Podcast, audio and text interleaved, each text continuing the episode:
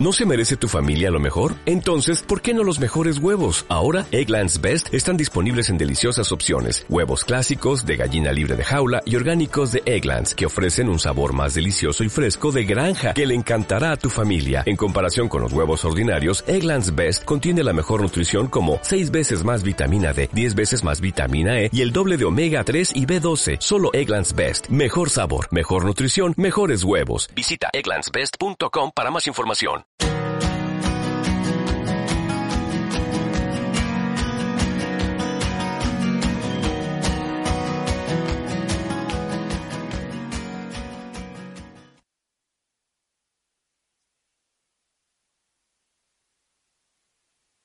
Esta reflexión sobre una lectura teológica, ¿no? Me habíais dicho así de la, de la sociedad actual. Yo lo que voy a tratar de compartir con vosotros, que después yo creo que podemos tener un rato de, un rato de diálogo, es lo que yo personalmente también he ido elaborando, sobre todo eh, basándome más que nada, voy, no, voy a, a prescindir de muchos análisis de sociólogos, pero más bien vamos a presentar lo que la Iglesia, el magisterio de la Iglesia, sobre todo el Vaticano II hacia hacia, hacia nuestros días, con Juan Pablo II sobre todo, Benedicto XVI y el Papa Francisco con esta última exhortación, pues hace una, una lectura de la, del mundo en el que, en el que vivimos. ¿no? Una de las cosas que dice el Papa en esta exhortación es que no vivimos en una época de cambios, Vemos que las cosas cambian rápidamente, pero no es una época de cambios, sino de un cambio de época, ¿eh? que es muy diferente. ¿Eh? Las cosas no solo cambian, sino que hay un cambio de época. Y en ese cambio de época tenemos que ser conscientes que en la historia de la humanidad solo ha habido tres grandes revoluciones. La revolución agraria, que comienza en el neolítico y acaba en el siglo XIX. Durante todos esos años los hombres han vivido en unas coordenadas de marco cultural, político, económico, social iguales con sus evoluciones y demás, porque los cambios no vienen de la noche a la mañana, pero durante gran parte de la época de la humanidad hemos vivido una sociedad, en una cultura rural. En el siglo XIX surge una nueva revolución que es la revolución industrial. Si salimos por Torlavega y vemos las Niace y Solvay, podremos comprobar que ahí, en esas fábricas, se fragua una nueva sociedad que ya ha muerto. Y estamos viendo los últimos coletazos en los periódicos, las últimas reconversiones, que es sellar definitivamente esa sociedad. La sociedad industrial murió.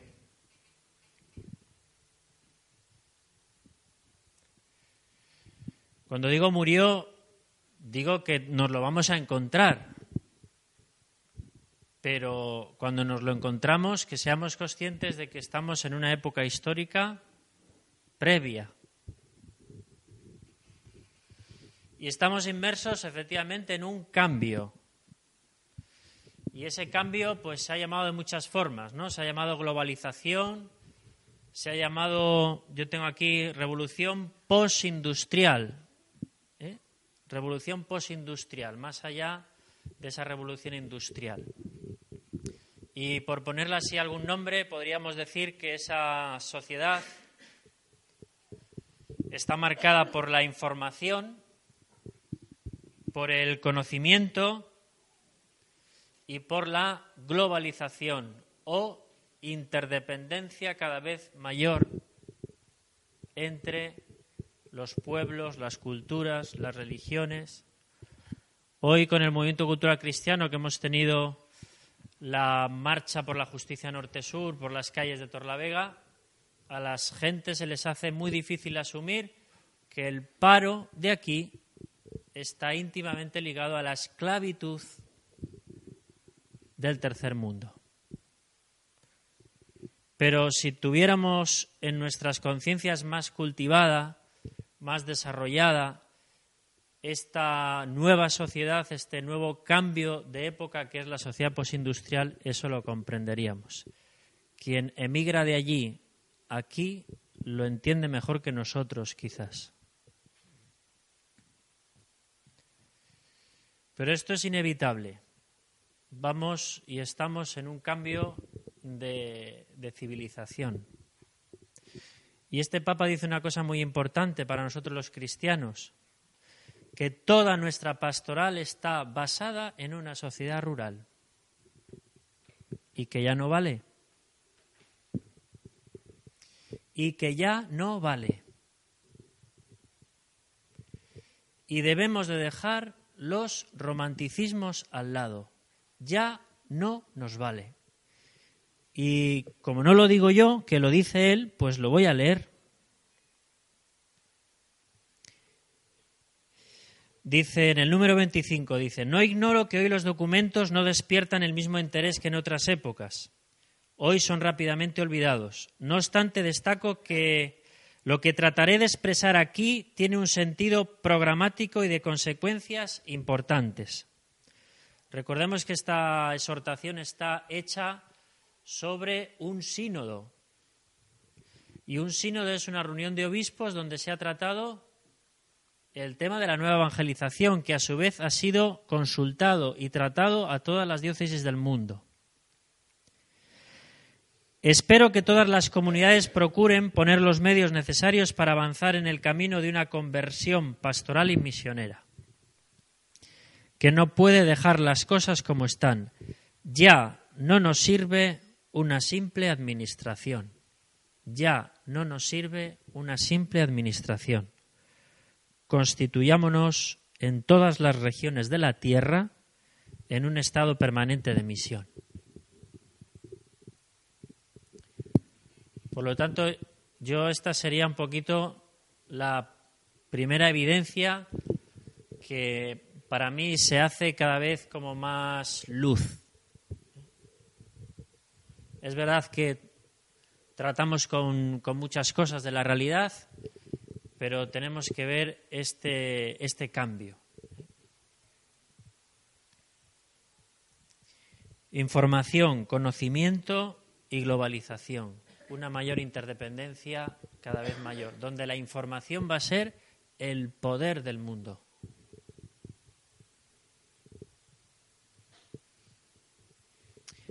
Juan Pablo II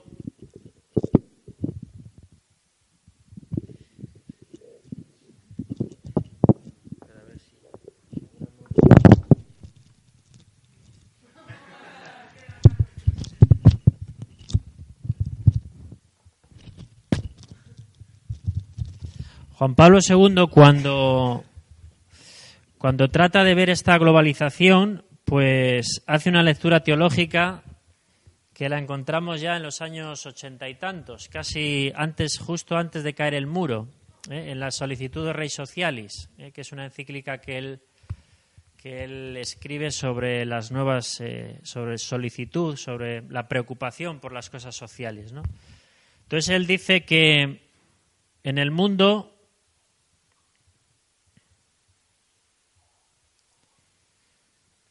hay dos, dos grandes bloques que son los poderosos y los débiles.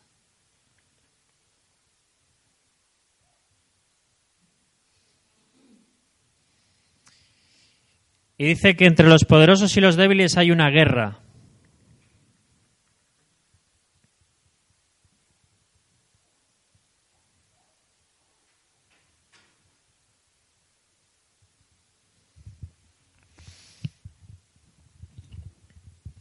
Hasta aquí podría ser un marxista con otro lenguaje, ¿no?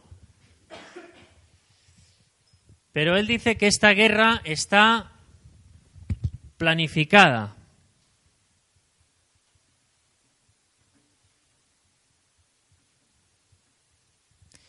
y pone dos apellidos a esa guerra.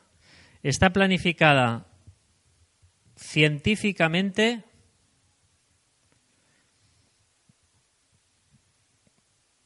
y sistemáticamente.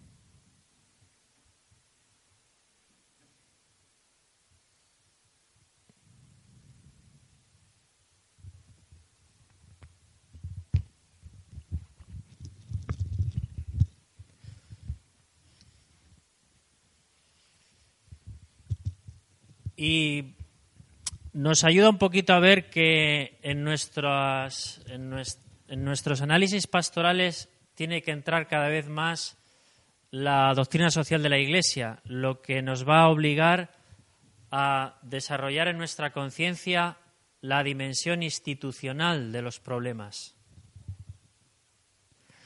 Cuando tratamos, por ejemplo, el tema del aborto, el problema no es que una mujer aborte, o dos o tres, que ahí hay un problema, unas circunstancias, unas valoraciones. El problema es que en Europa eh, eso es un fenómeno de masas. Se calcula que niños abortados en Europa en un año triplicarían todos los, todos los, todos los asesinatos de Hitler en la Segunda Guerra Mundial. Por lo tanto, hoy Europa en un año en abortos sería más salvaje que el nazismo. Entonces, ya no es cuestión de que cojamos a un caso y hagamos opinión pública sobre un caso y discutamos una ley. Es que tenemos un problema de una dimensión institucional, y entonces eso hay que estudiarlo y hay que estudiarlo institucionalmente. Entonces, cuando Juan Pablo II mira el mundo, sobre todo porque empieza los grandes viajes al tercer mundo, y los que habéis estado en el tercer mundo, pues hombre, un espectáculo que normalmente se ve en el tercer mundo son las masas y masas de personas que están en la miseria que el Papa en esta, en esta, mm, en esta exhortación eh, dice una cosa que, que a mí me ha hecho que pensar. No habla de pobres ya. Habla de excluidos. Es decir, este sistema que genera una guerra planificada científica y sistemáticamente genera masas y masas de hombres y mujeres que se les excluye de todo.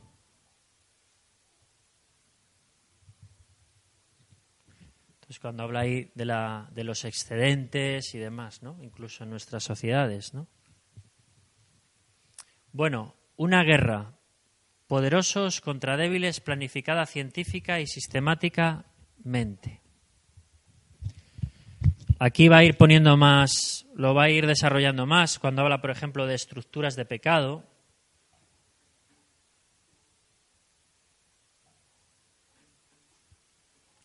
Y aquí está la lectura teológica, ¿no? Toda esta guerra se va estructurando en estructuras de pecado, sobre todo en instituciones. ¿Eh? Esta guerra se va apuntalando en instituciones.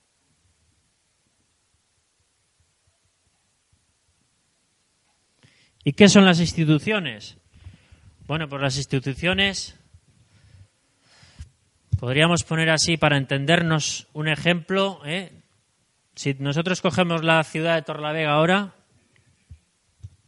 y pudiéramos mirarla por arriba por cada una de las casas, cuando se levanta la gente, cuando empieza a andar por los trabajos, llega la comida, la tarde y se acuestan, toda esa vida que es como un río, un río de gente, las instituciones son los cauces. Las instituciones son los cauces que organizan la vida de una sociedad. Por lo tanto, dice el Papa, esta guerra está planificada, es decir, los cauces de toda la vida del mundo está ¿eh? esos cauces están apuntalando esta guerra. Y además lo apuntalan de un modo científico y sistemático. Es decir, aquí no es que uno se quieran hacer rico, decir, aquí hay un estudio profundo y hay un servicio de todo el saber y toda la información al servicio de, de esta guerra. Por eso nos explicamos datos como el siguiente, ¿no? Desde 1970 hasta hoy, la ayuda del desarrollo se ha triplicado. Y el hambre ha duplicado. Entonces, ¿por qué si damos más, más dinero se genera más hambre? Pues aquí encontraríamos una de las respuestas. Porque hay una guerra que se apuntala con instituciones. Y Juan Pablo II habla directamente de robo. Los poderosos, el 20%, roban al 80%. Eh, yo hace dos veranos que estuve en Venezuela eh, y en medio kilómetro línea recta yo no me podía duchar, pero estaba ante el río segundo río más caudaloso del mundo, que es el Caroní.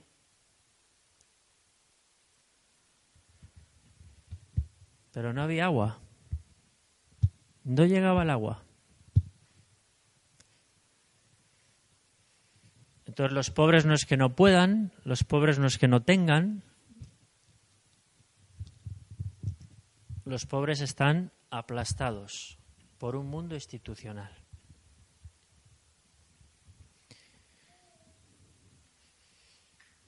Juan Pablo II sigue poniendo nombres, ¿no? Y, por ejemplo, aquí, en este robo, cita al comercio internacional, a las tecnologías y al sistema financiero.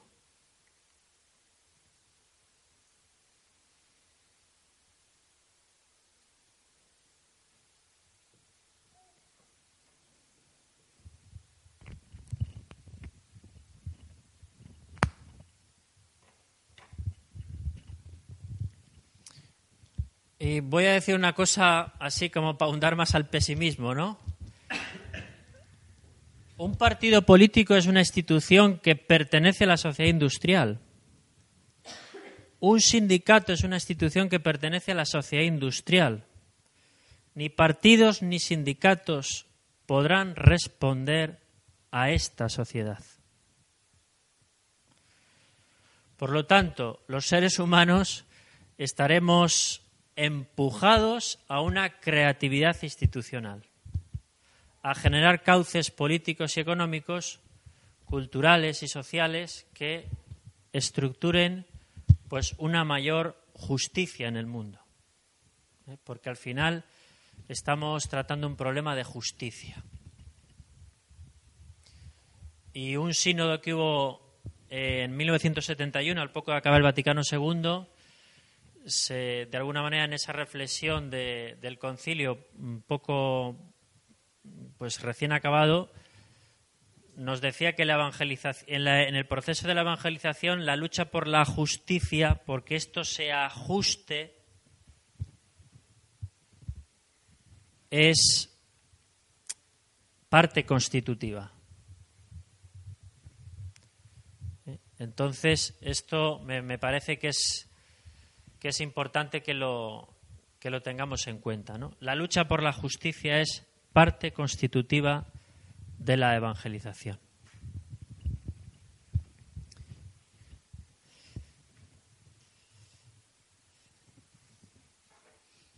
Finalmente, Juan Pablo II pone también un nombre a todo ¿eh?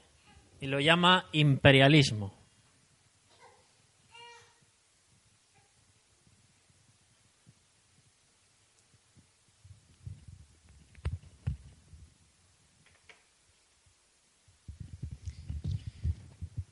Es un sistema imperialista. ¿Qué quiere decir imperialista? Para entendernos, es un sistema que se quiere imponer en todas las regiones del mundo.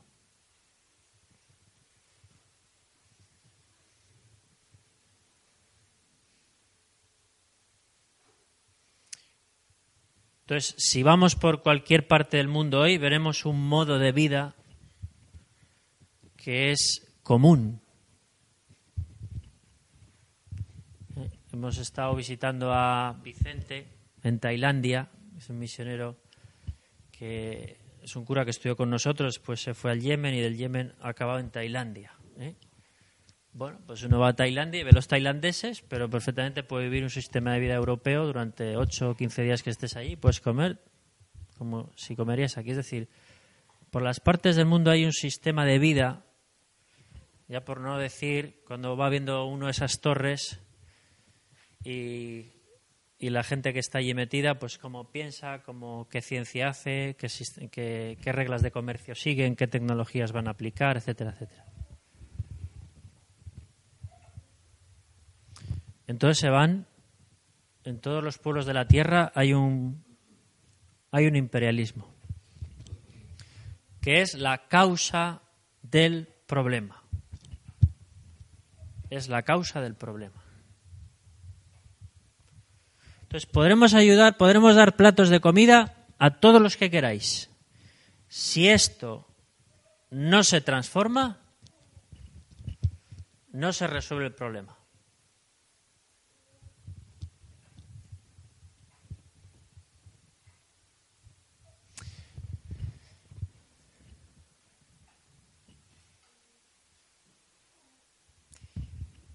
Después, en, en varios documentos va como poniendo nombre, ¿no? Y entonces empieza por la sección política.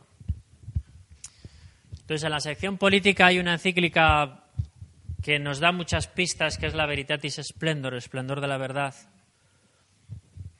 donde Juan Pablo II eh, dice, se está constituyendo de una manera así como muy, como con buena imagen, ¿no? Como buen rollito, ¿eh? Para que no se enfade nadie, una un nuevo totalitarismo, habla él. ¿eh? Por ejemplo, una dictadura saca los tanques a la calle, pero el totalitarismo, la, la clave que tiene es que al totalitarismo, al totalitarismo lo que le interesa es dominar la conciencia, dominar tu visión del mundo, dominar tu información, dominar tus gustos, tus deseos. Entonces, eh, a nivel político dice, ese nuevo totalitarismo hay como se está formando una nueva una, una alianza, ¿no? Entre la democracia formal, que es la democracia que vivimos en nuestro país y en Occidente en general, una democracia formal, una democracia de partidos, de voto, y dice, dice el Papa, hay un relativismo es decir, donde todo es relativo en el terreno moral. Es decir, que cuando entramos en el terreno moral, en lo que está bien y lo que está mal, el relativismo nos diría, señores, olvídense de ese tema porque no lo podemos saber. Tenemos que decidir lo que sea bueno y lo que sea malo en las circunstancias en las que estemos. Porque no, porque todo es relativo no hay ningún valor absoluto, ni la vida, ni el trabajo, todo es relativo.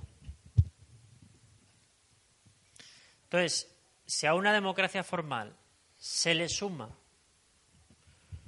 un relativismo en, la parte moral, en la, en la dimensión moral de la, de la vida y de los problemas, tendríamos ese nuevo totalitarismo, que al final gana en el Parlamento quien más poder de transformación de la opinión pública tenga.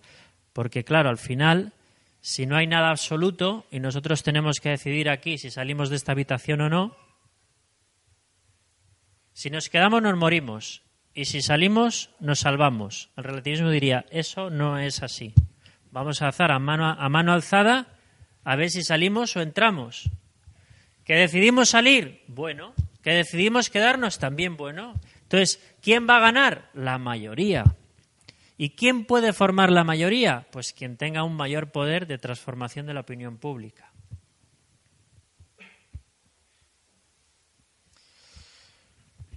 Por lo tanto, pues si vamos viendo nuestra vida política, pues nos encontraremos esos dos grandes, esos dos grandes factores, ¿no? En el terreno cultural, pues sería ese relativismo, ¿eh?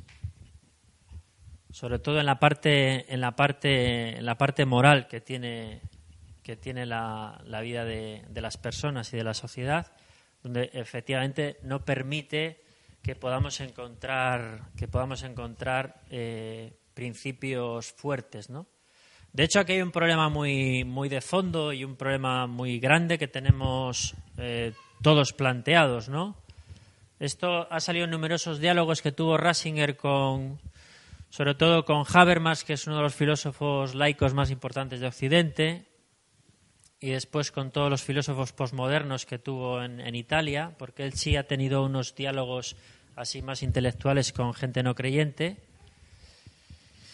Y claro, en el fondo, eh, en esa globalización, en esa globalización, pues eh, aquí está el problema, es decir, ¿qué base podemos tener diferentes culturas, diferentes religiones, diferentes conceptos de la vida, diferentes concepciones antropológicas incluso, de concepto de lo que es el ser humano?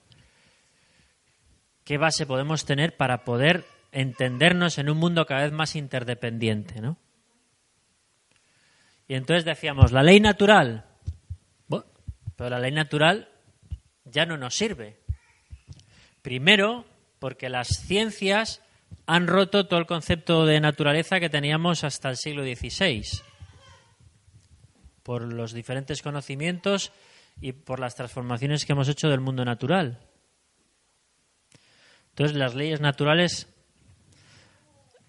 los derechos humanos, pero ya me diréis vosotros cómo un musulmán puede aceptar los derechos humanos que son de Occidente, que son una reformulación al final de, de una fe cristiana que se ha hecho razón común a través de la ley natural. Entonces, al final, estos dos autores dejan el tema planteado. No tenemos una visión antropológica igual en el mundo hoy, no, mm, hoy no la tenemos. Y sí tenemos el problema de organizar el mundo y reajustar de otra forma. Entonces, hay un problema cultural y social, un reto muy importante. Ir trabajando en, en cómo podemos tender puentes unos y otros sobre una base, sobre una base común. Porque al final, si, si hay una tarea importante política que hacer y no hay una antropología, no hay una visión del hombre en el fondo, pues es muy complicado llevar adelante la, la tarea, ¿no? Y en la economía, pues este Papa sí lo ha resumido con equiparándola al quinto mandamiento, ¿no? Una economía que mata. ¿eh? La ley del más fuerte, ¿eh? un mercado donde, donde se rige por la ley del más, del más fuerte y sobre todo en la labor en exerces pues Juan Pablo II plantea que en el fondo el capitalismo actual está planteando una organización de la, de la vida social y política donde el capital está sobre el trabajo. Entonces la labor en Exercens lo que plantea es que tenemos que hacer tenemos que hacer eh, unas estructuras al revés, donde el trabajo esté sobre el capital.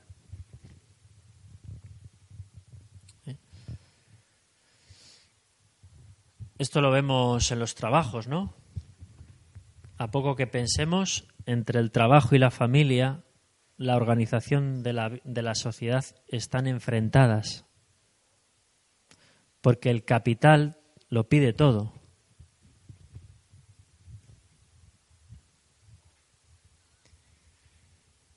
Entonces podemos hacer todas las pastorales familiares que queráis, si no le metemos el diente al problema político, al problema institucional, es decir, usted organiza una sociedad donde el trabajo esté la persona por encima del capital, o si no, no se responde a la vida.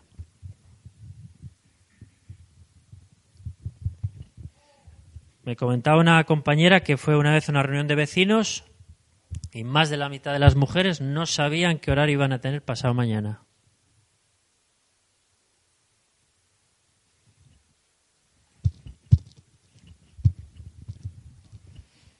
pues o usted organiza una estructura donde el trabajo y la persona esté, por encima,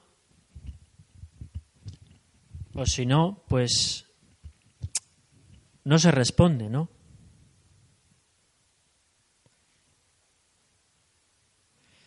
Bueno, ante esto, ¿qué, ¿qué, se puede hacer? Pues yo siempre digo que no hay caminos trazados, que es una época de búsquedas, ¿no? Entonces, el Papa lo ha retratado así, con ese gracejo que tiene, ¿no? Que hay que salir y hay que estrellarse.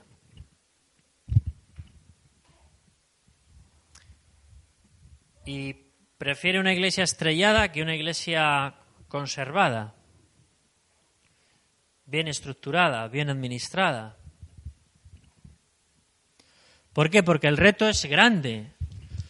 Y muchas veces, incluso él, que él también es una de las manos que redacta parecida, dice que una de las de los fenómenos que tenemos hoy también ante la sociedad es que muchas veces nos sentimos desorientados, porque es tanta la información y tanto lo que hay que estructurar y tener un mínimo de conocimiento, que es que a veces lo que se da en las, en las personas y en nosotros es un poco de desconcierto, ¿no? Entonces, eh, como muy a nivel general, los ya desde el Vaticano II para acá, yo creo que que la Iglesia va siendo cada vez más consciente a nivel colectivo de que estamos pasando a un cristianismo de conversión. Un cristianismo de tradición. El año 313, sabéis que Constantino declara libertad de cultos y Teodosio en el 380 declara religión oficial. A partir de ahí, el cristianismo entra a formar parte del Estado, del imperio. Y entonces ha habido una larga historia que para mí se cierra, o al menos se cierra a nivel de, discernimiento un poquito más de la gente más consciente, si queréis, no tanto del, de toda la masa de la gente, ¿no? Que se cierra el Vaticano II, ¿no? El Vaticano II dice se necesita una nueva evangelización, se necesita tender puentes al mundo, y resituar la Iglesia en una separación con el Estado total y eso pues implica una revolución en, las maneras de pensar y de, y de estar en las, en las sociedades, ¿no? Entonces, claro, son muchos años de historia y es un rodillo que, que todavía rueda.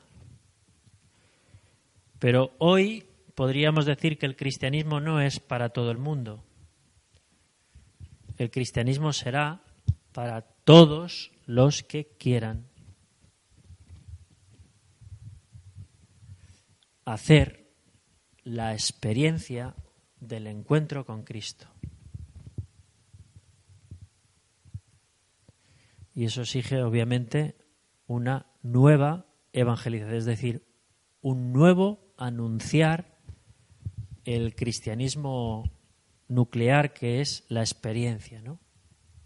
De las primeras palabras que dirige Benito XVI al mundo es nadie se hace cristiano por un ideal moral, por unos ritos, por unas ideas, por una filosofía, sino porque tiene que haber o se da un encuentro personal con un acontecimiento personal que impacta su vida, que es la persona de Jesucristo. Es decir, sentirle vivo. Y ojo, cuando eso ocurre, se produce la conversión. Es decir, el cambio, la revolución en todas las esferas de tu vida, la sexualidad, el pensamiento, la afectividad, tus ideas políticas, tu bolsillo, todo. Y ahí nosotros solemos decir a Jesús, en esta casilla no entres. En esta tampoco. En esta que me conviene, sí. Entonces, se, se, desencadena un proceso de conversión donde todas las dimensiones de nuestra vida están sometidas a un cambio y a un cambio donde Jesucristo tiene que ser rey, ¿no? Que cantábamos antes al final, ¿no? Entonces, hay que plantear la conversión. Y el Papa, en el número 25, dice pastoral en conversión. No solamente personal, sino. Ya aprovecho, como le he puesto, ¿no? A mí siempre me gusta este esquema, ¿no? se, se ve un poquito. Porque van siempre como unidas, ¿no? El corazón del ser humano, que es, que es bondad del Creador, después también está en nosotros la herida del pecado, con esas, con podríamos decir las, las tentaciones de Jesús, poder tener y placer, que produce siempre en el ser humano una gran división interior, que después se trasluce en las en las, en las estructuras, ¿no?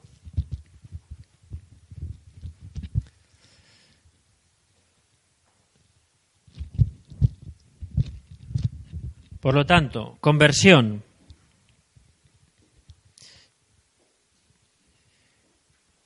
Y después, eh, Benedicto XVI plantea tres grandes retos que, que tenemos en la Iglesia, eh, pero son unos retos de palargo. ¿eh? La primera es dice que debemos de plantear una separación total entre la Iglesia y el Estado. Y eso, pues, mm, nos va a obligar a una conversión pastoral y de estructuras eclesiales. Porque muchas de ellas vienen de la inercia de la tradición. Entonces, cuando se vaya pasando, y se va pasando no, no, de, no, de, una manera de blanco y negro, ¿no? sino que os estoy diciendo cosas que están ocurriendo. Están ocurriendo movimientos eh, de tradición y están también ocurriendo dentro de la Iglesia movimientos de conversión, ¿no? de gente que se plantea la, la conversión en todos los planos. ¿no? Pero ese paso se va a dar, se tiene que dar. Otro paso que ya llevamos años eh, pues con él muy presente es el diálogo con otras religiones. Y por último, un tercer gran desafío es eh, un diálogo con la ciencia. Si esa guerra está planificada científicamente, es necesario un diálogo con, con la ciencia, ¿no? Y este es un tema muy querido para el Papa porque de alguna manera él plantea que se ha desarrollado hasta ahora fundamentalmente un concepto de ciencia donde la razón humana pues ha estado cerrada sobre sí misma, ¿no?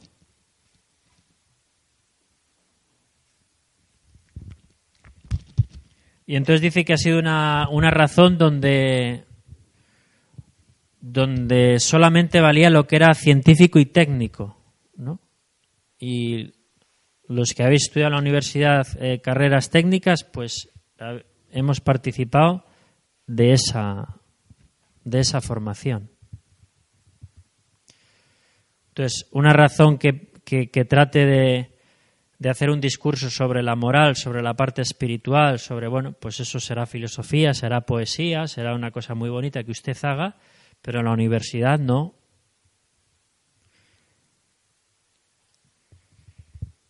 Y si tratáis de llevar a un parlamento vuestra identidad religiosa, sea cual sea, pues le van a decir a usted, no, mire, usted la religión la deja en el baño de casa y usted viene al parlamento aquí con propuestas científicas. Pero la religión usted la deja en casa.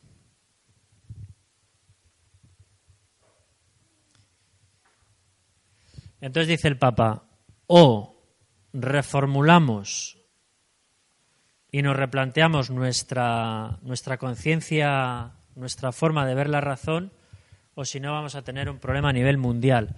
Porque usted está rodeado de grandes tradiciones, grandes culturas, que no solo es la europea, en el mundo hay culturas muy importantes, por ejemplo la China. ¿Sabéis qué país nos ha comprado más deuda? China. ¿Y sabéis lo que eso quiere decir, no?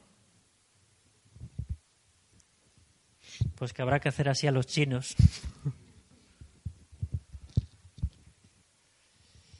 y es una cultura que no es cristiana, que pivota sobre otros conceptos y fundamentalmente conceptos profundamente religiosos. Entonces, o usted dialoga y para eso tiene que ejercer Occidente una razón que se abra a lo religioso, o si no, lo que vamos a tener es un, es un choque frontal, ¿no? Entonces ese diálogo con la ciencia él le da le da mucha le da mucha importancia, ¿no? Y de cara a hacer nosotros una autocrítica, él dice que la autocrítica que tenemos que hacer los cristianos es que ya en parte la hemos hecho es efectivamente que no somos una religión de Estado. Y la crítica que tiene que hacer la ciencia es que también hay otras formas de ejercer la ejercer la razón, ¿no? Cuando hablo de razón hablo pues sobre todo de conocimiento, de universidad, de, formas de, ejercitar el, conocimiento, ¿no? Incluso después en los parlamentos, en...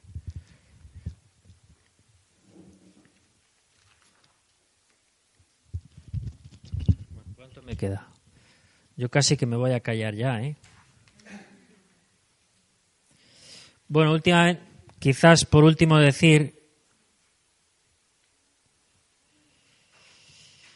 que también la llamada que hay en toda esta guerra es a formar una... Él lo dice con unas palabras muy bonitas, ¿no? Juan Pablo II. Hay una llamada a formar una civilización del amor y la solidaridad.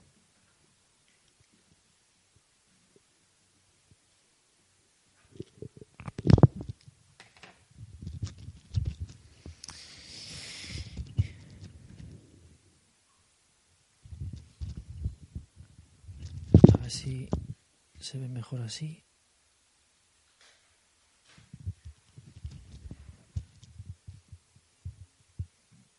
Y en la Caritas in Veritate, y con esto quisiera así terminar para iniciamos un diálogo que seguramente será más interesante.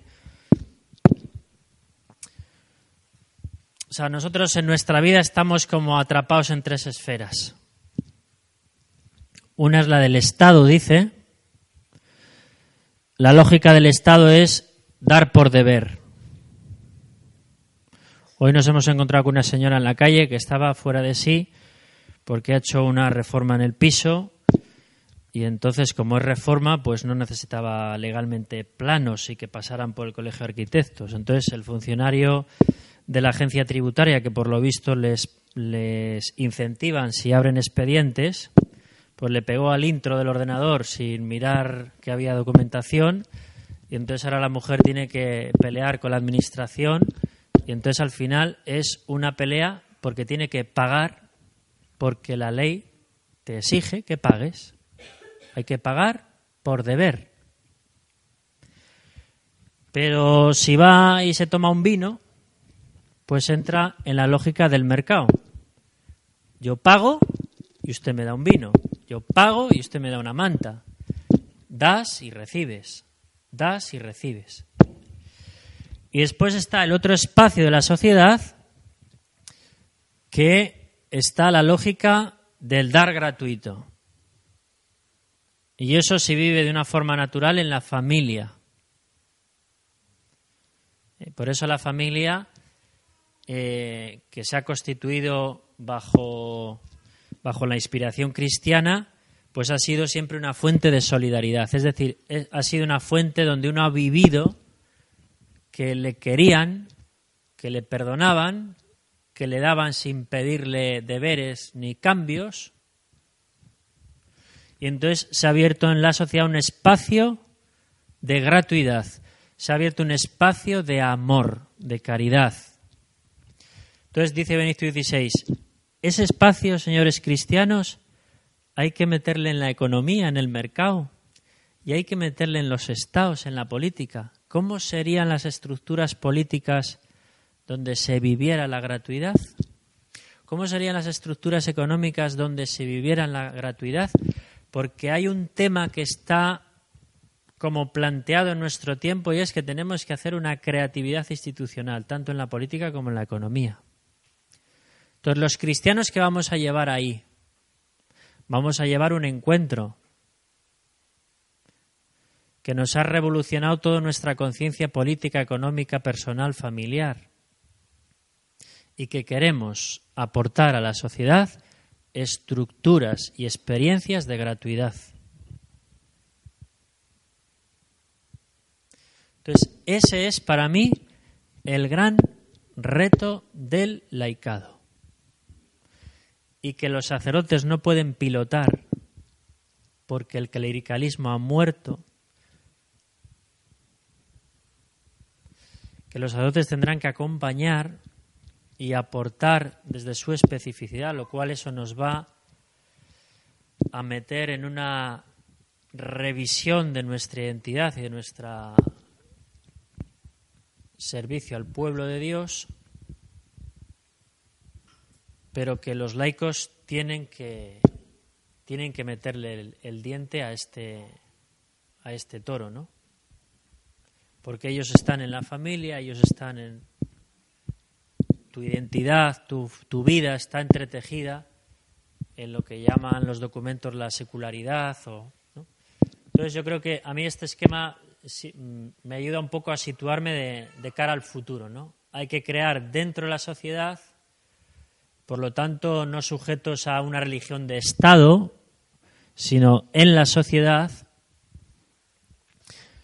Termino ya con esto. Mirad que este Papa pertenece a la teología de la liberación que en, en Argentina no se podía llamar así. Y entonces en Argentina se desarrolló como teología del pueblo.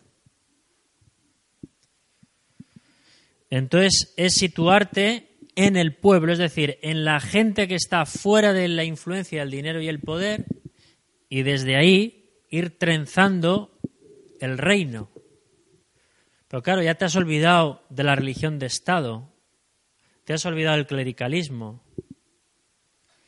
Y entonces es resituarte en una serie de eslóganes que cuando uno se sitúa en este esquema pues son perfectamente lógicos. Oler a oveja, etcétera, etcétera, ¿no? Estar con, con el pueblo, ¿no?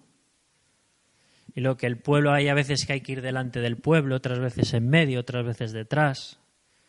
Que el pueblo muchas veces tiene un olfato por donde tirar. Bueno, todas estas cosas que si queréis podemos, podemos charlar, ¿no?